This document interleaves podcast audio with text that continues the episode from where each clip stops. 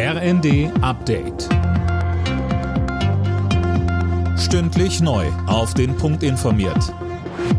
Ich bin Finn Riebesell. Guten Tag. Bundesgesundheitsminister Lauterbach ist gegen ein schnelles Ende der Corona-Schutzmaßnahmen. Zwar ist die Lage mit Corona insgesamt entspannter, Lockerungen sind wegen der angespannten Lage in den Kliniken aber nicht sinnvoll, so Lauterbach im ZDF. Würden wir jetzt alles sofort fallen lassen, dann würde natürlich die Belastung zunehmen in einer Art und Weise, wie es nicht gut vertretbar wäre. Richtig mhm. ist, wir können nach dem Winter mit einer deutlich entspannteren Situation rechnen. Dann hat sich so viel Immunität aufgebaut, das sagt ja auch Herr Drosten, dass wir im Sommer eine ganz andere Lage haben werden. Sorgen in der katholischen Kirche um den deutschen Papst im Ruhestand. Benedikt XVI. ist sehr krank, das sagte sein Nachfolger Franziskus in Rom und bat um ein besonderes Gebet für seinen Vorgänger.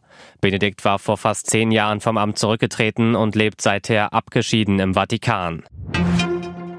Immer mehr Lebensmittelhersteller verkaufen ihre Produkte mit dem sogenannten Nutri-Score auf der Verpackung. Nach einem Bericht der Funke-Zeitungen liegen mehr als 1000 Marken inzwischen mit der Nährwertampel im Regal. Die Einzelheiten von Holger Dilk. Die Ampel auf der Verpackung ist für die Unternehmen nicht verpflichtend. Immerhin beteiligen sich allein in Deutschland aber mehr als 600 an der farblichen Kennzeichnung. Der Nutri-Score ist auch nur als Orientierung geeignet. Nicht alles, was im grünen oder gelben Bereich liegt, ist auch wirklich gesund. Verbraucherminister Özdemir begrüßt die Ausweitung der Kennzeichnung und verlangt nach einer EU-weiten Lösung. Bislang wird die Lebensmittelampel außer in Deutschland auch in Frankreich, der Schweiz, Belgien und Luxemburg verwendet.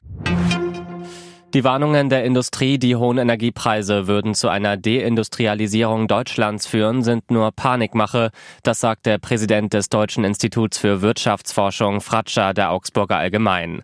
Ziel sei demnach nur, der Politik Geld aus den Rippen zu leiern. Alle Nachrichten auf rnd.de